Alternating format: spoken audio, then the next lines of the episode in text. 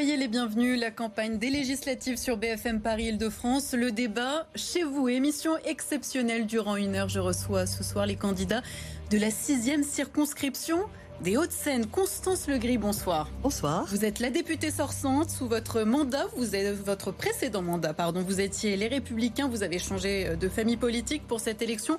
Vous vous présentez euh, sous la bannière Ensemble autour d'Emmanuel Macron. Patrick Pessy, bonsoir. Vous êtes le candidat Les Républicains, du coup. À vos côtés, Julie Barbeau pour la NUPES, l'Union des gauches. Soyez la bienvenue. Marie-Caroline Le Pen, vous êtes candidate pour le Rassemblement national.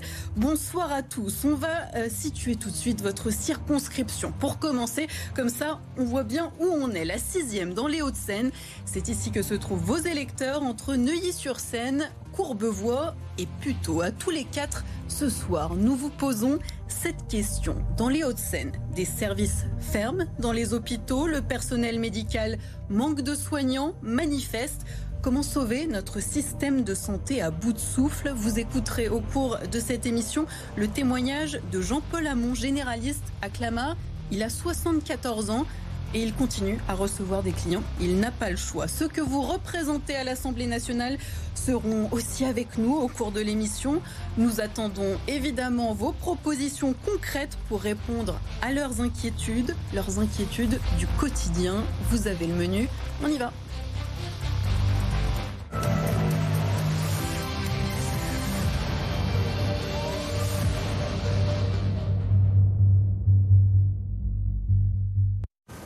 Avant de vous faire réagir à l'actualité francilienne, juste une petite mise au point pour vous expliquer pourquoi nous avons choisi ces quatre candidats pour représenter la circonscription. Tout d'abord, nous n'avons que quatre places. On ne peut pas pousser les murs du studio.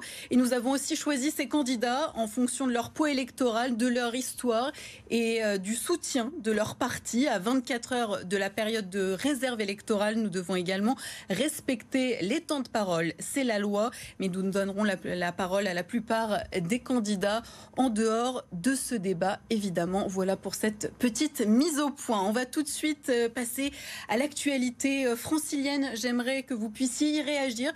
C'est l'actualité dans notre région, dans votre circonscription aussi. On va commencer euh, par cette image à Paris des adolescents victimes de contrôle abusif. C'est un reportage BFM Paris Île-de-France. La mairie de Paris demande une médiation avec la préfecture de police. Le défenseur des droits a été saisi. Certaines familles affirment être endettées de plusieurs milliers d'euros. Écoutez le témoignage de ces jeunes. La police a pris euh, l'habitude de, mettre des amendes aux jeunes. Euh, sans, sans, aucune raison particulière. Certaines fois, ils méritent, mais d'autres fois, non. Personnellement, je suis endetté à hauteur de 2700 euros. Je suis loin d'être une racaille, je suis loin d'être un délinquant, je travaille, je, je suis à l'école. En fin de compte, au moment où ils, où ils mettent l'amende, c'est pas grand chose pour eux, mais au final, pour moi et pour tous les jeunes de quartier, ou du moins toutes les personnes qui reçoivent des amendes, c'est quelque chose qui peut être très compliqué. Constance Legris pour Ensemble, est-ce que ça vous choque? J'aimerais tout d'abord savoir exactement euh, la réalité euh, des faits. Y a-t-il vraiment euh, des abus? De quoi s'agit-il? Euh, très précisément euh, Alors, Je n'ai pas justement dans le témoignage que, par exemple, il y a des amendes à des moments où ces adolescents étaient à l'école. C'est confirmé par les professeurs, par les éducateurs scolaires. Écoutez, s'il y a des dysfonctionnements, s'il y a des bugs, s'il y a des erreurs administratives ou autres, bien évidemment, elles doivent être corrigées et il faut enquêter très précisément. Maintenant, de manière générale, je pense que nos forces de l'ordre, qui exercent un métier difficile, on le sait, de plus en plus euh, difficile, sont parfaitement en situation de faire preuve de discernement. Maintenant, je suis tout à fait prête à considérer qu'il peut y avoir des cas, s'il est avéré que, encore une fois, des situations un peu ubuesques se sont euh, produites, mm. euh, il faut regarder au cas par cas. Simplement, ne jetons pas trop rapidement, je dirais, l'opprobre sur nos forces de l'ordre. Il faudrait savoir exactement quelle est l'ampleur du phénomène, entre guillemets, que vous semblez décrire. milliers d'euros quand même pour des familles. Julie Barbeau, est-ce que ça révèle un dysfonctionnement, cette affaire alors, euh, moi, je pense qu'évidemment, oui. Ce n'est pas la première fois que euh, les... qu'on accuse les forces de l'ordre de, contrôle abusif. Euh, c'est quelque chose de vraiment très récurrent. Il y a eu, il y a quelques années, l'histoire de ces étudiants qui revenaient d'un voyage scolaire avec leurs professeurs et qui avaient été contrôlés à la gare sans réelle raison. Nous, ce qu'on propose, c'est euh, depuis longtemps euh, qu'on donne un, récipicé euh, après un, contrôle, ce qui permettrait de savoir bah, combien de fois par jour ces personnes issues des quartiers populaires le plus souvent sont contrôlées. Patrick Pessy, un, un récipicé justement pour mieux encadrer ces contrôles? Écoutez, tout ça me semble un peu euh, excessif, dans le sens où alors récipicé, plus récipicé, ça va encore faire plus de paperasserie dans une, administration qui est déjà surchargée. Euh, sur les faits, je ne peux absolument rien dire. Euh, je ne connais pas l'histoire, je ne connais pas exactement, là, on ne raconte pas exactement ce qui se passe. Maintenant, peut-être que ces jeunes n'ont effectivement rien à se reprocher. En revanche, ce qui me choque un peu, c'est à chaque fois qu'on parle de, contrôle abusif. Mm. Alors là, évidemment, évidemment c'est moins grave que quand on les accuse de, de violence policière ou que quand on dit que la police tue ou même que quand Emmanuel Macron lui-même se mélanchonise en parlant de, de violence policière. après, euh, il n'y a que des policiers qui sont parfois violents. Sur ce cas précis, franchement, euh, on ne peut pas dire grand-chose. Marie-Caroline Le Pen, on ne peut pas dire grand-chose non plus. Bah, c'est-à-dire que déjà, le, on ne voit que les, que les jeunes, enfin vaguement, qui témoignent, mais on n'a pas l'autre, euh, on n'a pas de policiers qui disent leur version. Manifestement, d'après ce qu'on croit comprendre, hein, mmh. euh, euh, en toute bonne foi, il s'agit de, de problèmes de voisinage. J'imagine que s'ils ont eu des amendes, c'est qu'il y a eu des plaintes. Mmh. Et en tout cas, il y a une chose qui est certaine, c'est que pour arriver à avoir le, le papier pour des problèmes de voisinage. Je pense qu'avant, il y a eu des. aussi à mettre dans, un perspective, euh, dans la perspective que certains jeunes dans certains quartiers populaires, ça peut être dans les, dans les Hauts-de-Seine à Paris ou ailleurs euh, en Ile-de-France, ont l'impression d'être contrôlés abusivement. Oui, non, mais d'accord, mais ça, c'est mm. leur, leur point de vue. Euh, vous me demandez mon avis. Moi, je vois des, des, des, jeunes qui ont des amendes sur, sur du papier. Ce que je, ce que je sais, c'est que pour avoir des amendes pour des problèmes de voisinage arriver sur du papier, c'est qu'il y a dû y avoir déjà des, mises en garde. Certainement, on a été mm. les voir, on leur a dit. Maintenant, il y a un truc qui est très simple à faire dans ces cas-là, quand on se sent, euh, quand on pense que quelque chose est injuste avec une amende, c'est aller devant le tribunal administratif, s'expliquer, et à ce moment-là, on fait une petite enquête. Et, le je pense que c'est un petit problème qui peut être, qui peut être résolu assez rapidement. Il y a des choses un petit peu plus graves que ça, je pense. Autre euh, actualité ce soir, cette prostituée qui est entre la vie et la mort. Elle a été euh, égorgée euh, au bois de Vincennes la nuit dernière. Ce n'est pas la première fois qu'une travailleuse du sexe est agressée dans les bois de la capitale. Est-ce qu'il faut mieux protéger ces femmes souvent vulnérables et cachées? Vous êtes peut-être sensible aussi à cette problématique car il y a le bois de Boulogne pas très loin de votre circonscription. Quel est votre avis, Julie Barbeau, pour la NUPES? Alors, je n'étais pas au courant de cette actualité et mm. bah, je tiens à dire déjà que ça m'attriste énormément de, l'apprendre. Euh, nous, je pense que tout simplement euh, la, prostitution devrait être interdite, mais en, sanctionnant euh, les clients et pas, pas évidemment les travailleuses. Oui, oui, bien sûr, mais évidemment en protégeant les travailleuses du sexe. Euh, de quelle manière eh ben, En renforçant euh, peut-être euh, les services de police de proximité et en, en, faisant en sorte que la police s'occupe plus de ces problèmes-là que d'autres problèmes moins importants. Patrick Pessy, vous pourriez porter une loi qui protège mieux les travailleuses du sexe? Ça dépend des termes de la loi, mais en tout cas, effectivement, les, travailleuses du sexe, comme tout être humain, euh, méritent euh, d'être absolument protégées. Et une police de proximité, je ne sais pas, mais par exemple, moi qui fais du sport dans le bois de Boulogne, mhm. euh, je sais que, par exemple, parfois, il y a, des, travailleuses du sexe, enfin, on va dire des prostituées, qui, qui, travaillent aux abords de, certains clubs de mhm. sport. Et quand on leur demande où de les protéger, on appelle la mairie de Paris. Et la mairie de Paris a dit, à ah, nous, c'est pas nous, c'est la préfecture de police, et la préfecture on se de police, on se renvoie la balle. Donc il y a déjà un problème de dialogue mmh. entre les administrations. Donc oui, bien entendu, protéger les, les, prostituées, ça c'est naturel.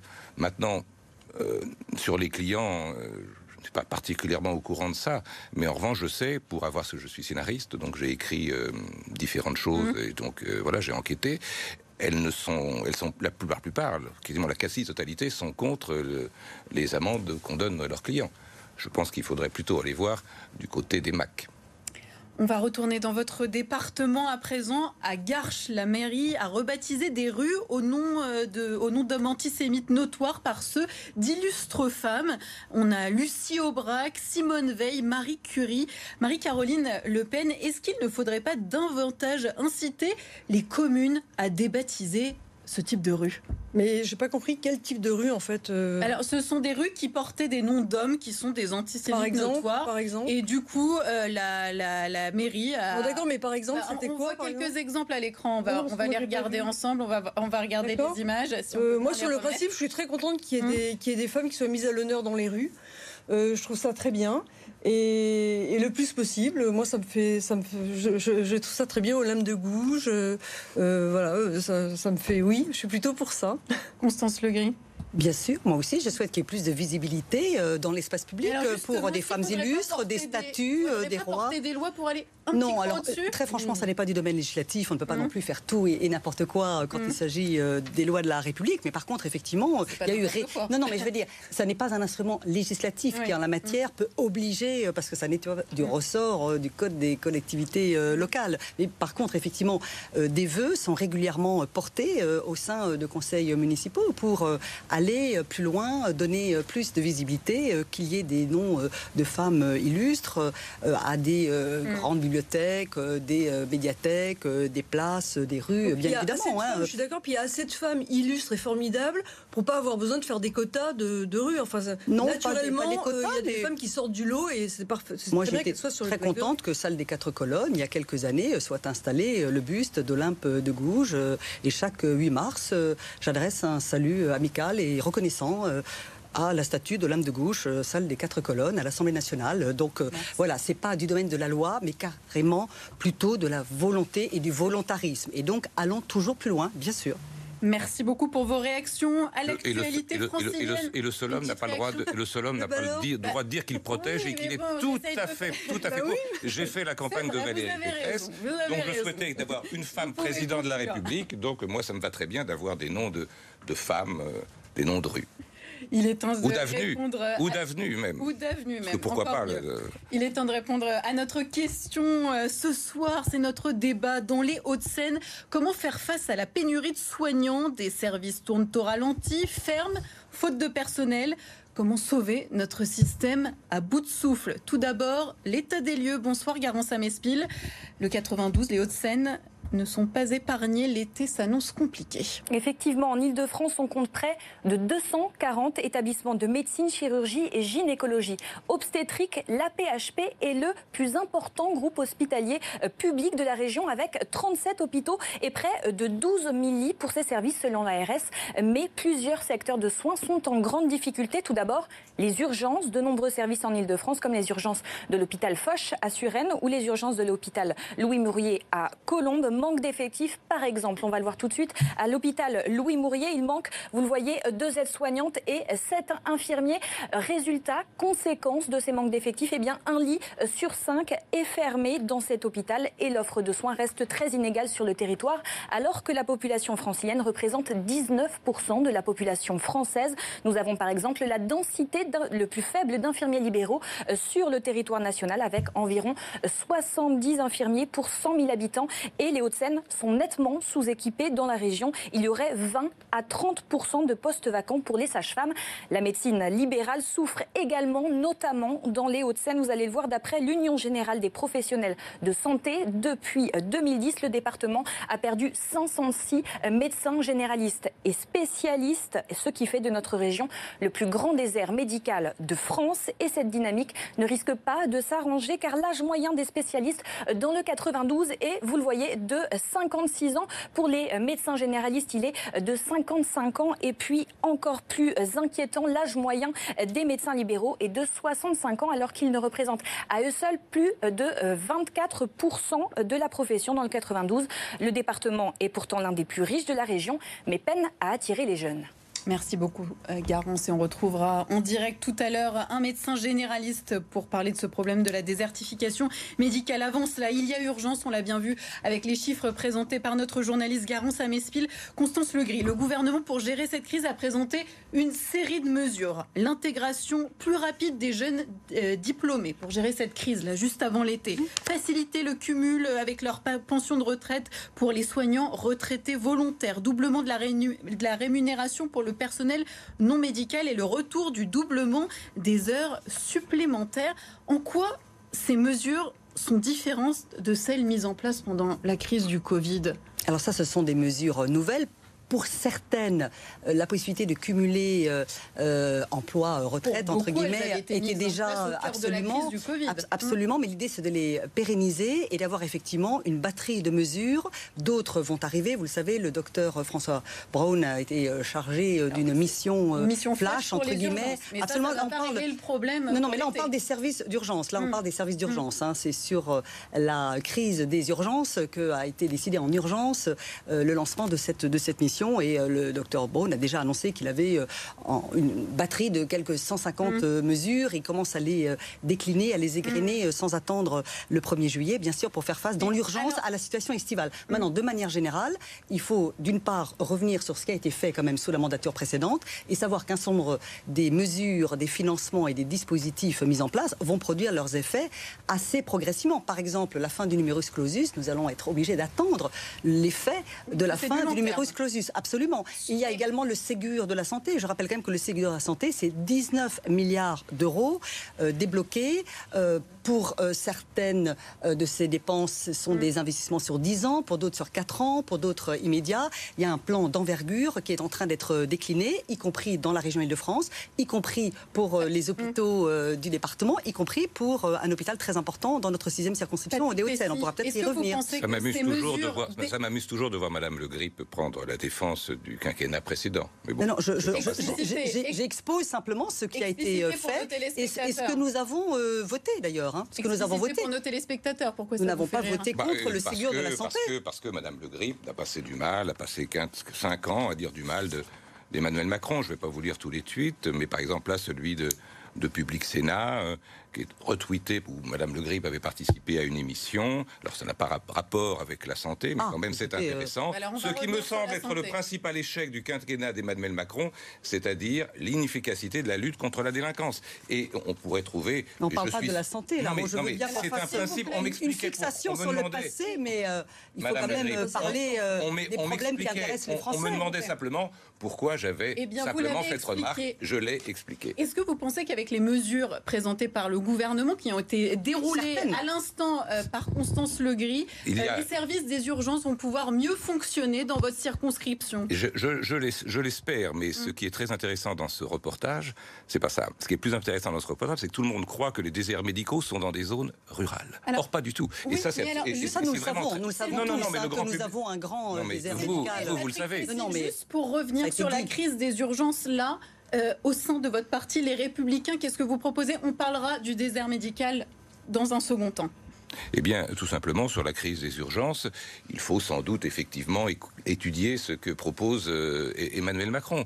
Il faut surtout refaire, par exemple, je suis très, très sensible euh, aux, retraités. Et, là, ils ont été appelés, les médecins ont été appelés. Il y a beaucoup de médecins qui étaient partis mmh. à la retraite et mmh. qu'on a appelés euh, pour la pandémie. Ils étaient absolument ravis de se rendre utile. Et donc, mis en place, hein. oui, mais il faut le. D'abord, il ne faut pas attendre les crises pour le faire. Je pense que beaucoup de médecins auraient envie de travailler plus longtemps, s'ils le peuvent.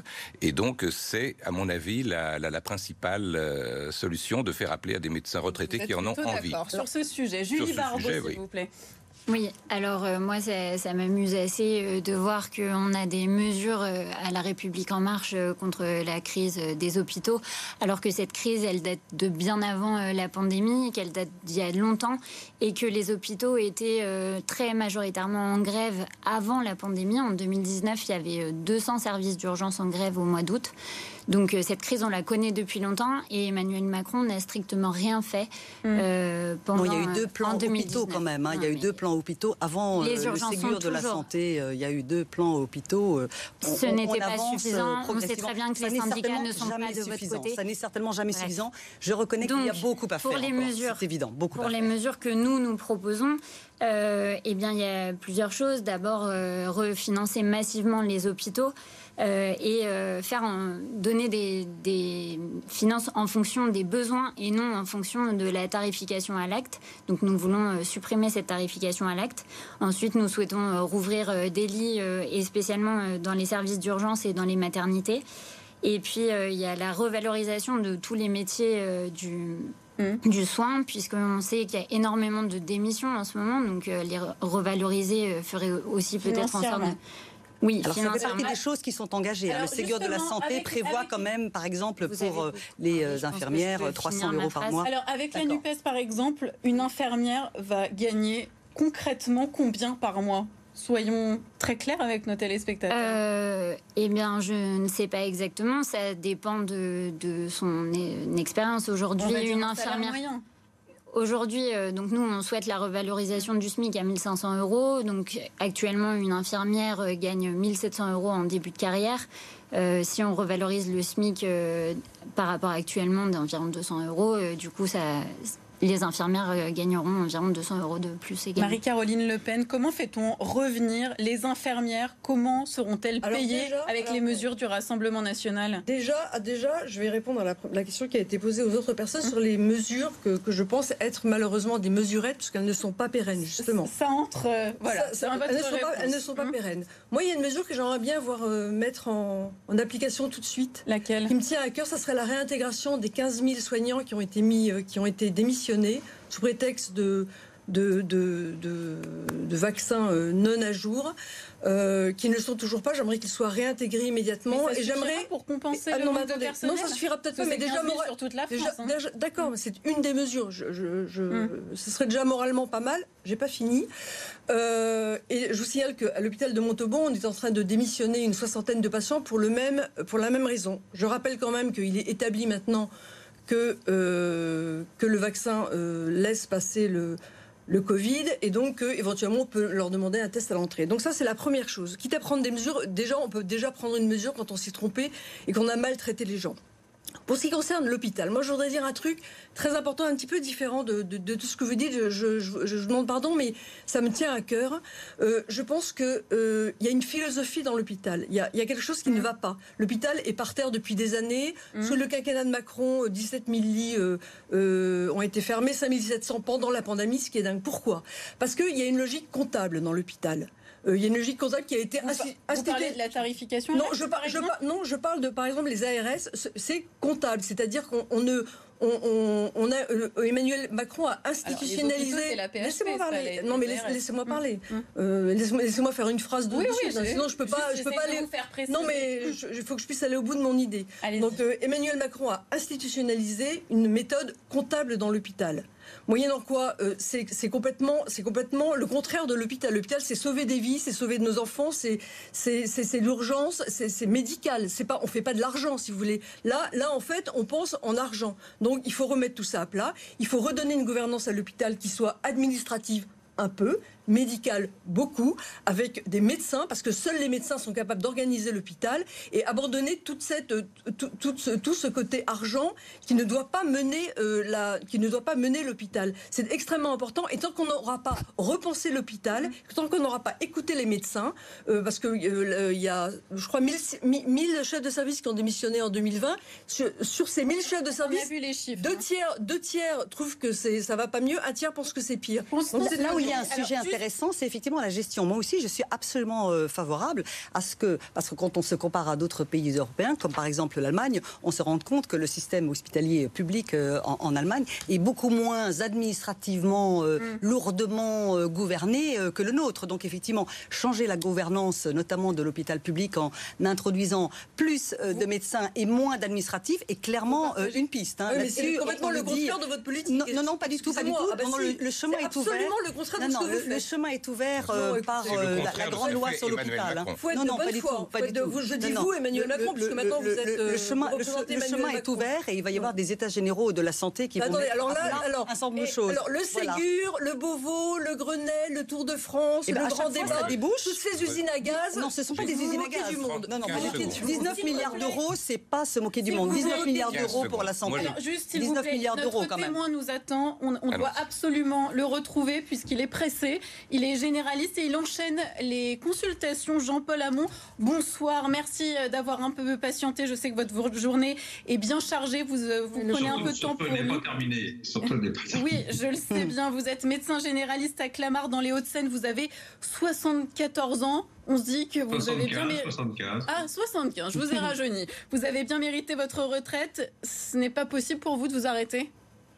Non, j'ai des, raisons personnelles pour continuer à travailler, mais euh, parce que je préfère travailler, je préfère continuer à travailler parce que mon épouse qui a un Alzheimer, je préfère la faire garder à la maison et, m'en occuper le soir que, de m'en occuper 24 heures sur 24. Donc, euh, mais c'est un métier qui me, c'est un métier qui ne me pèse pas parce que c'est un métier qui est passionnant et, ce qui me maintient en forme, si vous voulez, c'est que tous les matins. Je vois les gens qui nous gouvernent depuis 20 ans euh, prendre des décisions complètement déconnantes concernant la santé. Et euh, j'écoutais euh, une interview, là j'essayais de faire du ménage dans mon ordinateur, euh, dans la mémoire commence à être un peu chargée. Et écouté une interview que j'avais fait en 2017 et j'aurais pas changé une ligne sur Alors- euh, ce qu'on proposait. Alors- en 2017, je proposais déjà que la seule mesure à faire à prendre pour les urgences, c'était de réguler systématiquement l'accès aux urgences, de réserver les urgences hospitalières exclusivement aux urgences. Et depuis, on avait monté un projet de, de régulation des, de, de prise en charge des soins non programmés avec un 116, 117 qui permettait aux, patients qui, qui souhaitaient euh, rencontrer un médecin d'avoir une réponse adaptée à leur demande de, de- de soins avec une régulation libérale. Justement, Euh, Jean-Paul Hamon, pour désengorger les urgences, il faut aussi une médecine de ville efficace. Et on l'a vu dans les Hauts-de-Seine, on manque de médecins. Euh, il n'y a pas assez de médecins généralistes. Est-ce que vous pouvez nous- expliquer pourquoi ça ne tente plus? Quel est votre rythme, par exemple? Est-ce que vous avez déjà accueilli des jeunes dans votre cabinet? Comment ils en sont ressortis? mon, mon premier interne, euh, mon premier interne est grand-père et, et va prendre sa retraite euh, avant moi. Ça fait, ça fait maintenant 39 ans que j'accueille régulièrement des internes dans mon cabinet. J'en, vois euh, quatre par an qui font leur stage dans leur cabinet depuis, euh, depuis, maintenant, euh, depuis maintenant 39 ans. Euh, et, et ils aiment la, la- la- la médecine qu'on exerce, c'est-à-dire euh, en groupe. On est dans un groupe de cinq médecins généralistes. On partage notre fichier. On assure une continuité des soins, on assure une Mhm. coordination Et des alors, soins, comment vous expliquez qu'on manque de médecins dans les, dans les Hauts-de-Seine, qu'on manque de Mais médecins généralistes? Mais on manque de médecins partout. D'abord parce que nous, ça fait plus de 20 ans qu'on... Moi, quand j'ai commencé le syndicalisme il y a 20 ans, euh, euh, on dénonçait déjà la, la- la démographie euh, vieillissante et, et- et la catastrophe qui allait arriver si on n'augmentait pas le, le numerus clausus, d'une part, et On si, enfin d'autre part, et si d'autre part, on ne redonnait pas de l'attractivité à ce Enfin. métier en permettant aux médecins de travailler avec du personnel, en permettant aux médecins de se regrouper, non pas dans des maisons de santé pluridisciplinaires euh, qui coûtent aussi cher que les dispensaires du 19e et les centres de santé du 20e. Alors il y a des centres de santé performants, mais qui fonctionnent grâce à des subventions massives, et les maisons de santé pluridisciplinaires fonctionneront avec des, dispense- des- des- des- des subventions massives. Il faut donner de l'attractivité aux médecins, en euh, au métier, en permettant aux médecins de travailler avec du personnel, de travailler avec des locaux corrects, et dans l'Île-de-France, où l'immobilier est particulièrement cher, de Merci. permettre aux médecins d'avoir des locaux pour accueillir les patients, accueillir les internes et leur permettre de se regrouper. Et je crois beaucoup plus dans des groupes monodisciplinaires comme le mien de cinq Merci généralistes, beaucoup. où on peut assurer une continuité des soins de 72 heures par semaine. Et si c'est couplé, comme c'est le cas sur Clamart, avec euh, la maison de garde intercommunale qui fonctionne pour à peu près euh, 300 000 habitants dans le sud des Hauts-de-Seine, qui existe depuis 2004. Merci beaucoup, Jean-Paul de 9h, de, de 8h à, à, à 24h, et tous les dimanches et jours fériés, de 9h à 24h, euh, ça, ça, remplit parfaitement, ça remplit parfaitement son rôle. Merci beaucoup pour votre témoignage, Jean-Paul Hamon, pour euh, vos explications, vos, solutions aussi. Vous nous mmh. en avez euh, présenté, je le rappelle. Vous êtes donc médecin généraliste à Clamart, dans les Hauts-de-Seine. Julie Barbeau, l'Île-de-France, premier désert médical de France. Dans les Hauts-de-Seine, on est dans un département riche. Et pourtant, on a du mal à attirer. On n'a pas assez de médecins. On fait quoi? Euh, ben, je vais rejoindre euh, ce qui vient d'être dit, c'est-à-dire que euh, effectivement, il manque énormément de médecins généralistes dans les Hauts-de-Seine. Par exemple, à Courbevoie, on est à un médecin généraliste pour 1580 habitants. Donc, on ne peut pas compter sur la médecine de ville pour alléger les urgences dans ces conditions. Donc ce qu'on propose, nous, c'est de développer, comme ce qui vient d'être dit, des centres de santé pour faciliter l'installation euh, des, jeunes médecins, parce qu'effectivement, euh, les prix dans les sont, de l'immobilier sont extrêmement euh, chers.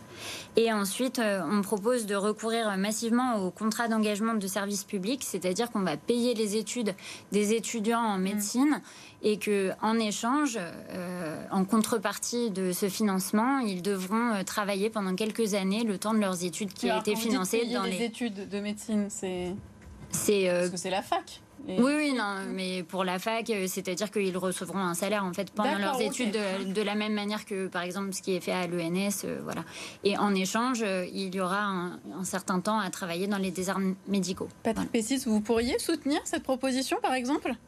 Je ne sais pas vraiment parce que elle est assez, elle est assez humaine. Mais les facs aujourd'hui font leur devoir. Il y a des bourses dans les facs et mm. voilà. Mais maintenant, je pense qu'il vaut mieux étudier chaque cas particulier, parce qu'il faut vraiment aider les gens. Et là, euh, Madame a raison. Euh, il y a, Alors là, on est au-delà du particulier. Hein, non, non, non, mais bien sûr, mais le cas particulier, hein. non, mais c'est une vague. Mais le, souci, le souci, d'abord, il faut quand même dire que c'est pas Macron seulement, c'est dix ans de socialisme, c'est dix ans Macron-Hollande qui ont fait. Je suis pas sûr que Sarkozy avait fait beaucoup mieux. Qui ont économisé, oui, mais il y a dix ans, hein, il y a dix ans. Là, il et qui ont économisé, 20 ans. Et qui ont, qui ont économisé, pendant, qui ont économisé 10 milliards sur les budgets de la santé. Maintenant, la médecine en ville, on parle du numerus clausus. Oui, il n'y a pas assez de médecins.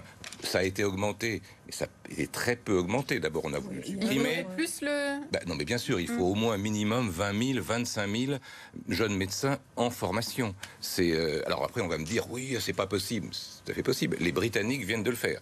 Pourquoi est-ce que nous, Français, on serait moins doués que les Britanniques là-dessus? euh, Et pourquoi, moi je voudrais savoir, pourquoi, pourquoi on a l'impression qu'on oublie que Emmanuel Macron était déjà président il y a 5 ans et était ministre et conseiller il y a encore 5 ans. le, numéro le numerus clausus, ça fait longtemps qu'il aurait dû être augmenté. C'est un peu facile d'arriver comme si, comme s'il venait d'être élu. Ah, il est formidable. non, non, mais on, ça a été fait sous le quinquennat précédent.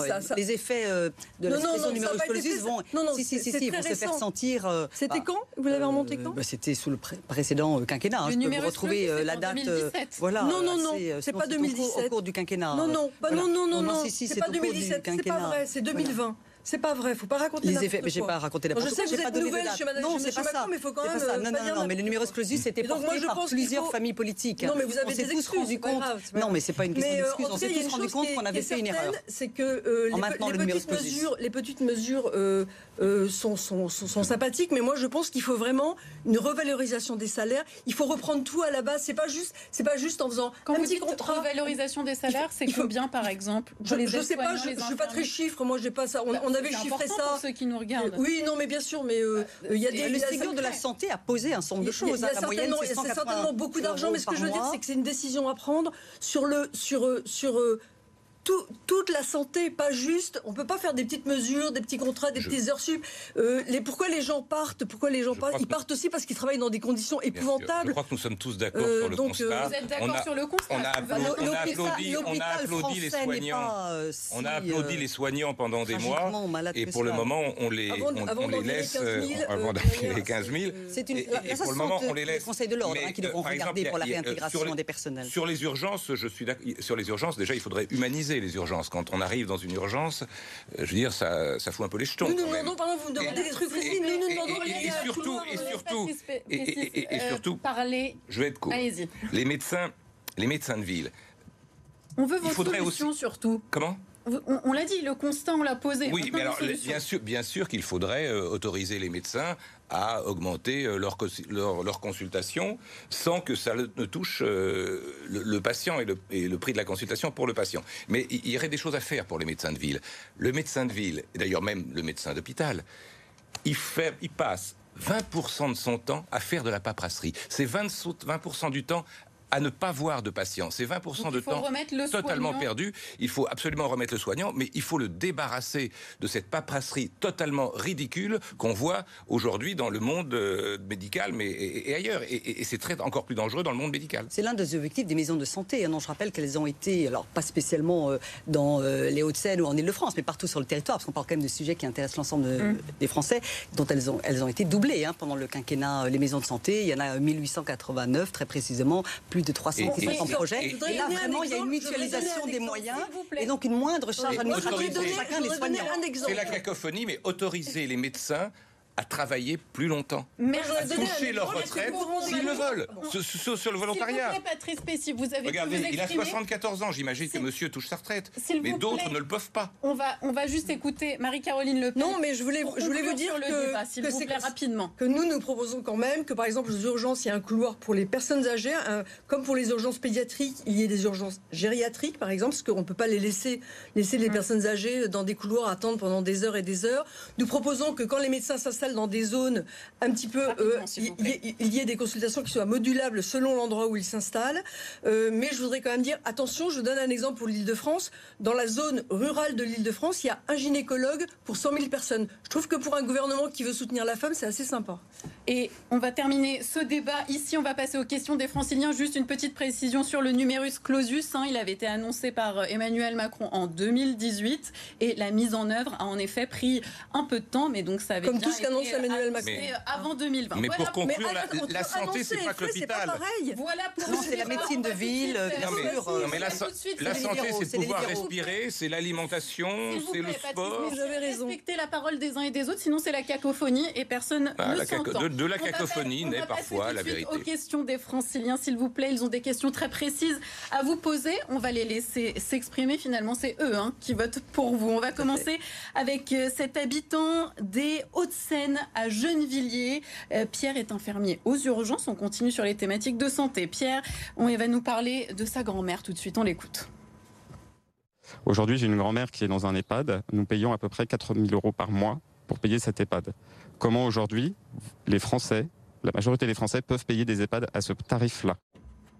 Marie-Caroline Le Pen, comment faire pour éviter ces prix monstrueux? Vous avez mal entendu la question Je pas très bien entendu. Il nous expliquait que voilà, sa grand-mère était dans un EHPAD et qu'il payait 4000 euros par mois. Il voulait savoir comment, quelles étaient vos propositions pour bah, éviter ces prix monstrueux pour les familles avec souvent un service qui peut aller jusqu'à la maltraitance dans certains EHPAD. C'est compliqué. Moi, je voudrais, bah, on en parlait justement puisque euh, à Puteaux, il y a eu, on a un EHPAD qui, qui alors moi, je voulais Déjà, déjà dire, déjà la première chose, c'est que j'étais un peu choquée du manque de contrôle qu'il y a sur les EHPAD.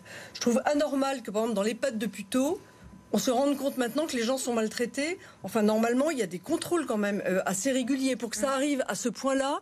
Euh, je trouve ça assez incroyable. Nous, nous proposons, soit mieux contrôlé, bien sûr, bien sûr, c'est à l'État de faire d'organiser ça. C'est mmh. extrêmement important. Ce sont des gens qui sont qui sont en position de faiblesse et on les laisse seuls aux prises de, de, maltraitance. C'est ignoble. Et puis euh, et puis, nous pensons que vous vous rendez compte que dans les EHPAD, il n'y a pas un médecin et une infirmière dans tous les EHPAD.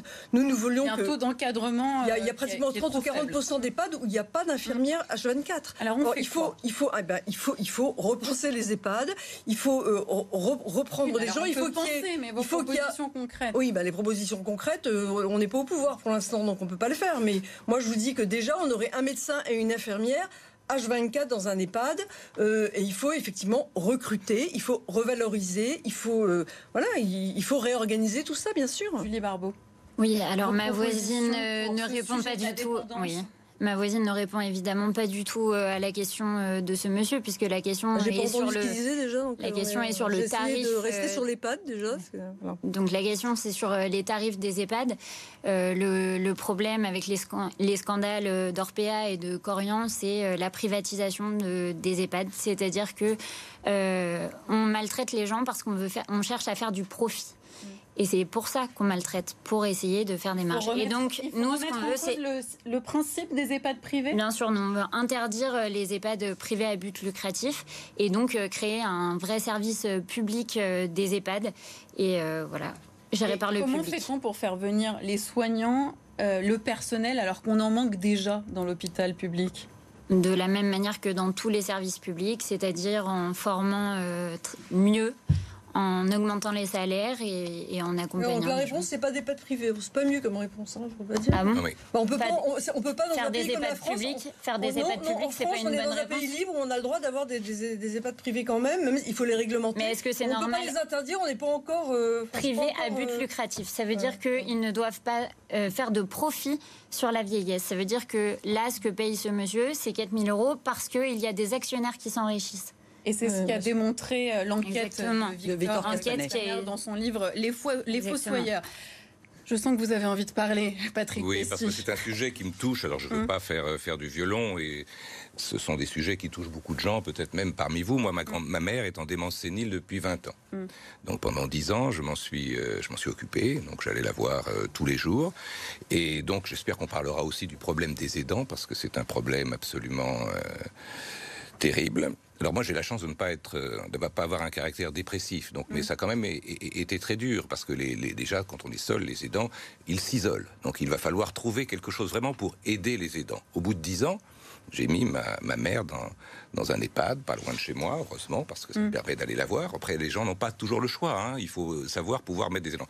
Euh, et, et, dans cette, pour répondre au, au, au privé, bien sûr qu'il faut des, des EHPAD privés. Simplement, il est tout à fait vrai que qu'il que, qu'il faut les surveiller parce que on reçoit toujours investissez, investissez dans les Mais on les privés. surveille comment? Parce que il y avait des contrôles dans ces pas EHPAD. assez, pas, assez, pas assez. Les Pas contrôles, assez. c'est à la fois euh, Alors- l'ARS et, et le département. Bien et en l'occurrence, Il dans faut le les cas intensifier. Bah, non, mais il faut pas les intensifier. Il faut les, il faut les généraliser. On s'est rendu Oui, compte qu'il n'y avait pas assez de contrôles. C'est assez, marrant de vous entendre dire tout le, tout le temps qu'il faut plus de contrôle alors que vous voulez tous dans vos programmes euh, supprimer des fonctionnaires. Je vois pas comment vous voulez davantage de contrôle en supprimant des d'abord, dans c'est de- ne pas euh, on ne supprime pas dans c'est-à-dire les programmes. Bien sûr, mais- personne, ne dit qu'il faut euh, supprimer des fonctionnaires n'importe où. Il faut trouver, en supprimer là où on n'en a pas besoin et en mettre où on en a besoin. Et il est exact que dans les que dans les que dans les EHPAD ou que dans les que dans les problèmes où il y a des problèmes de soins, il faut en mettre. Mais euh, mais même dans les EHPAD, ce que je veux savoir, euh, euh, c'est le métier le plus difficile du monde. hein, je le Oui, vois. hein. je vous entends. Je, je- je le vois vraiment. Et au-delà, bien sûr, des, des, des- des ignominies. Je suis de droite, hein, donc on, on peut dénoncer les, les abus du monde de l'argent. Il n'y a plus- aucun problème avec ça, et je pense qu'ici personne n'a ce problème-là. En revanche.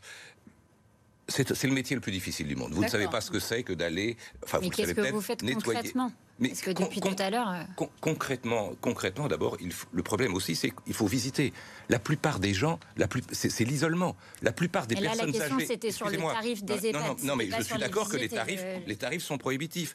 mais, Donc, mais la plus. fait, Patrick On Non, aimerait mais- bien arriver à vos solutions. Non, mais d'abord, la maltraitance, c'est pareil. La maltraitance, c'est l'humanisation de ces EHPAD. La plupart des personnes Mais ne sont pas les visitées. Donc, une personne qui n'est pas visitée, forcément, elle est moins. on fait des visites. On ne s'occupe moins d'elle. Mm. Parce qu'une personne qui est visitée, oulala, il faut faire attention. Parce que si le père, le fils, euh, le frère vient la voir, on va se faire engueuler. Donc, des visites, Donc, d'accord. des visites et surtout revaloriser ce travail, le revaloriser peut-être dans une des- formation des, des soignants, des aides-soignantes Et des- et aidants. et, et des aidants et les payer davantage et trouver là Les encore. c'est encore autre chose. encore Les autre aidants chose. familiaux, c'est Mais- encore mais- autre mais chose. là, moi, je serais pour un service. Excusez-moi. encore plus cher. Mais non, parce que je pourrais être sur un service civil. Je suis contre le service militaire puisqu'il a été supprimé. Mais Mais, pour en un même temps, civique, pour un service civique de jeunes qui, deux mois, Ce donnent deux mois, fait, hein, deux ce mois qui de se fait, vacances. hein. Oui, mais c'est On vrai que ça se fait, mais, mais c'est pas généralisé, ça se fait pas assez. Les On peut toujours faire plus avec le CNU notamment, bien sûr. vos propositions pour les EHPAD. On va finir avec vous parce qu'il va pas falloir passer à la seconde question. Emmanuel Macron avait pris l'engagement de mener à son terme un projet social sur la dépendance, une loi sur le grand âge. Ça n'a pas été fait. Quel Il y a eu quelques priorités euh, sanitaires. euh, dans ce voilà. contexte? Quel gage Je ne sais pas si c'est l'expression euh, adéquate, mais clairement, euh, mm. la grande réforme de la dépendance, euh, elle, elle, est à faire sous ce quinquennat-là, mm. bien évidemment. Hein. Il faut aller au-delà de la création de la cinquième branche. et, bien, il va falloir trouver mm. les moyens de dégager un financement de l'ordre, plusieurs rapports ont été faits, c'est pas la peine de refaire des rapports, de, de l'ordre de 10 milliards d'euros par an. Si on veut véritablement faire face aux formidables défis que représente la prise en charge de la dépendance et, du très très grand âge dans notre pays, il faut euh, être euh, tous d'accord et nouer en quelque sorte un contrat social pour dégager chaque année un financement de l'ordre de 10 milliards euh, d'euros annuels. C'est quelque chose qui ne peut pas faire. Eh ben, il y a plusieurs pistes de financement qui existent. Hein. On peut lire tous les rapports qui ont été faits. Il y aura des débats au Parlement très intéressants qui, se profilent assez bientôt. Bah, écoutez, il y a plusieurs pistes de financement qui sont envisagées. C'est difficile d'en privilégier une plutôt qu'une autre, mais ça peut par exemple s'envisager avec des, ponctions sur un certain nombre de, de, solidarité, bien évidemment. Mais alors la question des EHPAD, c'est encore euh, autre chose, même si c'est lié effectivement à la grande réforme de la, dépendance. Euh, clairement, euh, il faut qu'on sorte d'un système où on a laissé dériver un certain modèle économique et commercial qui s'est déployé sans suffisamment de contrôle. Moi, je ne suis pas pour la suppression totale de la possibilité d'avoir des établissements appartenant au secteur mmh. privé, mais comme il ne s'agit pas d'un business comme les autres, vraiment pas. Il faut beaucoup plus d'encadrement, beaucoup plus de régulation, beaucoup plus de contrôle. Et les contrôles qui devaient être menés conjointement et par l'ARS et par euh, les départements, en l'occurrence chez nous, le département des Hauts-de-Seine, n'ont pas été euh, tout à fait euh, à la hauteur de ce qu'il aurait fallu. Donc clairement, il faut resserrer la régulation et, et, le, le gouvernement Macron, pendant la crise du Covid, n'a pas beaucoup aidé les, les, les, parents pour aller voir et pour essayer d'aller voir leur... C'est gentiment dit. Voilà. Je suis pour un droit de visite. Pour... Alors là, pour le coup, c'est un instrument législatif. nous avons écrit un texte. Je suis pour la consécration, pour le coup, dans la loi, d'un droit qui est un droit de visite pour les euh, familles et euh, les euh, parents de personnes. Des amis qui n'ont pas pu voir leurs parents en dépendance. Ça, c'est un vrai très sujet législatif. Très difficile de faire le deuil de ne pas avoir vu sa, famille, son père ou sa mère décédés. Nous a été indiqué, Patrick Pessis, on vous entend en fond sonore. J'arrête. voilà, on va écouter la question de Stéphane à présent, qui est prothésiste dentaire et il a besoin de son véhicule pour aller travailler. Il va nous parler du prix du carburant, très important pour les franciliens. Bien sûr. Avant, je mettais un plein à 80 euros. Maintenant, je suis à 95, voire 98 euh, pour être précis. Qu'est-ce qui va être mis en place pour euh, bah, pallier justement à ce problème, puisque c'est une situation qui me concerne directement? Julie Barbeau pour la NUPES. Jean-Luc Mélenchon veut bloquer les prix à 1,40€ en faisant pression euh, sur euh, les pétroliers. Comment allez-vous faire pour que Stéphane puisse avoir un budget plus confortable, que ça ne soit pas euh, un bouleversement dans son quotidien, ces prix qui s'envolent? Alors là encore, c'est assez simple. L'augmentation des prix, elle est due à enfin c'est l'inflation, mais cette inflation, elle est due à la spéculation. Mmh.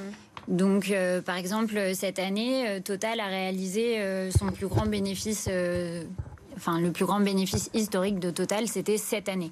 Donc l'augmentation des prix, elle, elle s'explique par cette spéculation. Donc ce qu'on va faire, c'est effectivement bloquer les prix à la baisse, donc à revenir à 1,40€ et bloquer les prix non seulement sur l'essence, mais aussi sur tous les produits de première nécessité, donc l'électricité, l'alimentation. Et, euh, et puis augmenter les salaires et donc euh, nécessairement euh, ça aidera Stéphane. Marie-Caroline Le Pen pour le Rassemblement national, bloquer les prix par exemple. Si la NUPES était majoritaire à l'Assemblée nationale, est-ce que vous pourriez voter cette loi? Certainement pas. Nous avons, nous avons des propositions très précises et nous nous occupons du pouvoir d'achat. Nous en parlons depuis le mois de septembre, mmh. toute la campagne. Nous voulons proposer la baisse des taxes de 20% à 5,5 sur l'essence, le fioul, l'électricité, le gaz. Et nous voulons un panier euh, de 100 produits de première nécessité, que ce soit d'hygiène, couche culotte, etc., et alimentaire, avec TVA zéro. Et, ce, seront, ce sont des trucs que nous pourrions voter tout de suite, et ce sont des décisions pérennes. Sauf que la baisse des taxes, ça ne fait pas payer les spéculateurs non, qui sont responsables de l'augmentation. Vos obsessions vous regardent. Euh, Ce n'est pas une, obsession. Euh, les bénéfices de Total, c'est un peu. Oui, mais nous, si vous voulez, ce, sont des décisions qui sont rapides, efficaces. Et contrairement à M. Macron qui promet, tu promets, et ça devait être juste maintenant, et puis après, après législatif, et après peut-être en septembre, au moins c'est quelque chose de fixe et d'efficace et de réel. Constance Legris, on vient euh, d'entendre des propositions très différentes. Euh, le gouvernement a déjà agi. Hein, sur oui, les tout à prix fait. Il y a, carburant. il y a il y a eu une a- ristourne. Tout à fait. Il y a eu le 18 forfait. Entre 15 et 18 centimes à Bien la sûr, pompe, et pourtant, on le voit. Bien sûr, C'est non, mais ça, parce que alors, automobilistes je ne sais pas si c'est vraiment impossible. En tout cas, c'est lourd, c'est lourd dans un budget. hein. Non, mais c'est lourd dans un budget. hein. Je rebondissais par rapport. lourd. C'est très très lourd dans un budget. Donc il y a le forfait kilométrique, il y a euh, le, le- le bouclier tarifaire euh, sur, sur le gaz et, et le pétrole, parce qu'on est parfaitement conscient du fait que l'inflation, euh, elle, elle est à 5% euh, actuellement. Euh, c'est un mouvement mondial. euh, voilà. Pourquoi n'avez-vous rien fait bien. pour les présidentielles? Moi, je voudrais comprendre pourquoi Mais M. Macron avait promis. Il faut un parlement pour voter les lois. Non, non, parce Non, non. si, si, si, si. Madame Si, si, c'est très facile. non, Valérie si la- Pécresse non, non. pendant les Alors la mission présidentielles. Non, non, flash, non, le non. machin, le truc. Non, non, non, mais mais parce faire qu'il faut quelque un- chose de, de, de, de Bien sûr. concret et d'efficace. Mais c'est prévu possible. parce qu'il faut un parlement. Non, mais il faut un parlement pour voter vous une loi de finances vous êtes hors sol. Vous ne vous rendez pas compte de ce que les Français vivent on tous les jours dans leur vie compte. quotidienne. Je, vis vous comme vous euh, en Ile-de-France Non, euh, et je vous sais ne vous exactement rendez pas quelle est la réalité. Il, faut simplement euh, un Parlement pour voter une loi de finances rectificative, pour voter par exemple la pérennisation du bouclier tarifaire, pour euh, voter un certain nombre de mesures Mais au pouvoir d'achat comme la réindexation des pensions de Mais ne retraite partez pas dans- sur l'inflation. Mais si. pour enfouir- non, non, non, pour mais je enfouir parle du pouvoir d'achat. Vous avez. Je non, dis non. vos insuffisances, c'est pas vous personnellement. Non, non, mais il y a un certain nombre de mesures pouvoir d'achat qui doivent être votées par le Parlement, tout simplement, qui seront dans le premier projet de loi voté par l'Assemblée. Plus que ça ristourne de Non. 18 centimes d'euros, pas plus. en tout cas avant les élections législatives.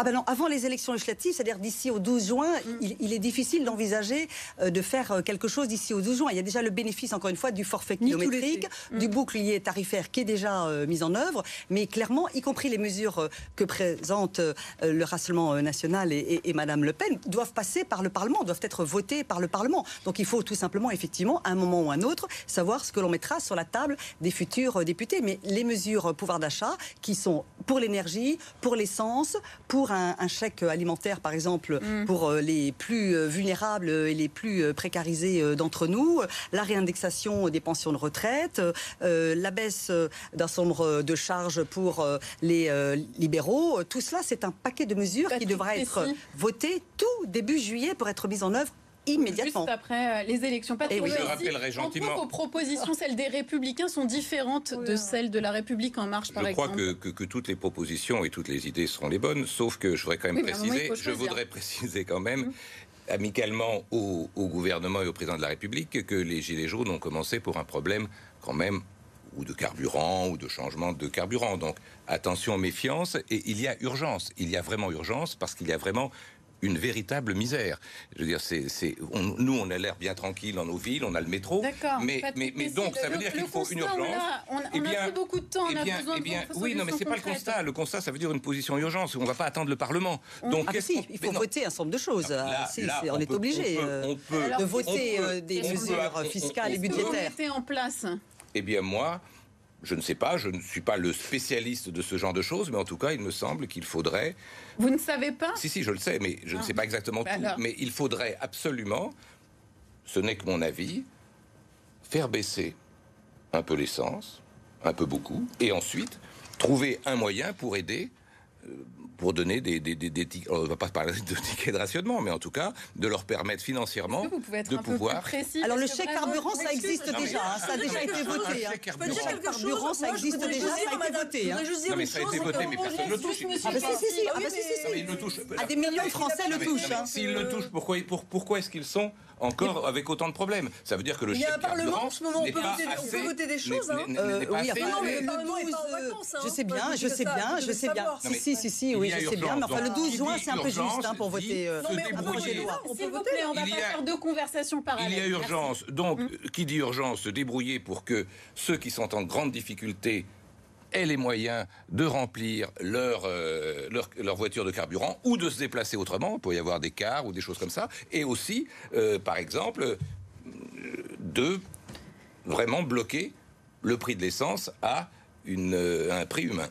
Voilà. Julie, alors, ah, alors ça, on bascule dans un autre type de système économique quand même. On bascule dans un autre type de système économique. Si, si, le blocage du prix, c'est un autre paradigme. S'il y a hein. vraiment urgence, on le fait le temps que le Parlement puisse légiférer. Ah, mais non, mais l'État ne peut pas bloquer euh, le Parlement et le prix comme ça. Non, non, non. Moi, c'est le Parlement qui vote cela. Moi, je voudrais juste savoir. c'est que depuis que M. Macron a été élu, il aurait pu faire voter des lois au Parlement. Entre les présidentielles, entre les présidentielles et les législatives, on peut convoquer le Parlement. Mais on peut convoquer le Parlement entre les législatives. Julie Barbeau pour conclure, s'il vous plaît. Euh, non, mais les mesures, euh, les mesures proposées par le gouvernement, encore une fois, euh, moi je demande comment elles sont financées, parce que nous, ce qu'on pense, c'est que l'augmentation des prix, elle est due à la spéculation et donc on doit faire payer les Elle est due à un mouvement général de hausse des prix euh, de l'énergie euh, dont on sait très bien. Quoi Mais écoutez, la, raréfaction, non, la raréfaction de certaines Comment vous expliquez alors que Total arrive certains à faire approvisionnements d'énergie fossile Comment vous expliquez le bénéfice record sur les marchés. On voit bien la tension sur les marchés sur les différentes sources d'énergie. J'ai pas de réponse, très bien. Allez, un dernier défi. Je ne suis pas avocate de ce groupe, hein, ni avocate de personne d'ailleurs. Hein. Un dernier défi pour vous ce soir. Je compte sur vos réponses rapides. Il nous reste, allez, 5 minutes, ensemble, même pas 4. Vous allez me dire tout simplement si vous êtes pour ou contre. Ah. Ça permet à nos téléspectateurs de se faire une idée. On essaye de pas développer parce que sinon on, peut pas développer, va y oui ou non une heure. Voilà. Exactement. c'est pas oui ou non. Hein. C'est pour peut pas. ou contre. Il y a, il y a oui. et il y a l'abstention. Et il y a l'abstention. Oui, oui, bien sûr. Il y a, trois positions. Absolument. Il y a, la déroration de la loi avec un amendement. Punir généralement le président Macron. Patrick Pessy. Plus, punir plus sévèrement les maires de communes qui ne respectent pas le quota des 25% de logements sociaux dans leur commune. Pour ou contre? Plutôt contre. Patrick contre. Marie plutôt, plutôt contre. Évidemment, avec trois neuillers. Hein. Euh, vraiment pour. Vraiment pour. Voilà, au moins c'est clair. Pour ou contre l'encadrement des loyers, c'est un sujet important pour les franciliens. On va commencer par vous. Pour, évidemment. Pour. Contre contre l'encadrement des loyers dans les Hauts-de-Seine, par exemple? Ah, Écoutez, je pense que quand même il faut. Enfin, la régulation, oui, mais l'encadrement euh, très strict, ça n'a pas. Euh, on regarde ce qui se passe à Paris, produit l'effet escompté. Donc, euh, ça va moi, de je en mieux. On a eu un veux clairement. Ah, moi, je ne pense pas qu'il faille strictement bloquer de la régulation, oui, mais encadrer. Vous n'avez pas eu de problème pour vous loger. Oui ou non Oui ou non On voit que vous n'avez pas eu de problème pour vous loger en Ile-de-France. Oui, voilà, mais c'est un peu compliqué. Voilà, donc il faut choisir une position. J'ai rebondi parce mon côté, euh, allez, on va dire. Oui, euh, Madame semblait étonnée. C'est moi qui vous sembliez étonnée de ma position. J'ai essayé de respecter la règle. Là, hein. c'est typiquement le genre de question où on peut être ni vraiment, enfin, on peut pas avoir une réponse très précise. On peut s'abstenir et demander à voir les dossiers. Et on va terminer pour ou contre l'allongement du congé paternité. Ça a été une question euh, posée par un de nos téléspectateurs pour ce débat, donc je vous la pose tout d'abord Pour évidemment, pour qu'il soit à égalité avec euh, le temps de congé pour les femmes. On est à 28 jours hein, en ce moment. Je pense que c'est un, choix, c'est un choix du père. Je, je, je pense qu'il ne faut pas qu'il soit obligé de le prendre. Je pense que ça dépend de la vie privée des gens. Patrick Pessy? Alors, en tant que seul homme présent ce soir, je pourrais dire que je suis pour, mais effectivement, c'est un choix. Et s'il a, s'il a la possibilité, s'il en a envie, oui. Mais Vous savez très bien que ça ne se fera pas si on, enfin, si on laisse le, même, le pauvre, Bien sûr que si. Enfin, il y a un moment, il faut agir. Euh, les inégalités entre les hommes et les femmes, elles, sont aussi dans le Et c'est ce qu'a fait le gouvernement. Oui, qui a déjà allongé. Le gouvernement a déjà euh, allongé. Euh, oui, moi, je suis pour. C'est dommage qu'on n'a pas parlé de l'idée. Je suis pour. Je suis pour la, valorisation du rôle du père et donc l'égalité entre les femmes. C'est pas obligatoire. Les entreprises ne laisseront pas les hommes partir. Je suis pour. Sur beaucoup de sujets. Merci beaucoup à vous tous d'avoir participé à ce débat animé. On va regarder également les autres candidats de la sixième circonscription des Hauts-de-Seine. Les voici qui s'affichent sur votre écran. Le débat chez vous, c'est terminé. Ah, Merci Faiza Basini, qui est une macroniste sincère, très sympathique. S'il vous plaît, Patrick Pessy, on, respecte pour que les gens puissent, puissent lire cette liste. Je Il y a que des gens Franck Keller, Franck Keller, S'il vous plaît, très impliqué. On n'est pas dans un salon. On n'est pas dans un salon. on, a le droit de mettre un peu d'ambiance. Vous me coupez la parole. Non, mais ça ne se fait pas. C'est de la démocratie, je suis désolée. On va rester euh, sur de, bonnes bases respectueuses. Voilà. Euh, et on va remercier tous ceux qui ont participé à la réalisation de cette émission. Romain Giraud, Alexis Goudjilan, Juliette Sergent. Tout de suite, l'actualité continue. Une nouvelle édition sur BFM Paris-Île-de-France.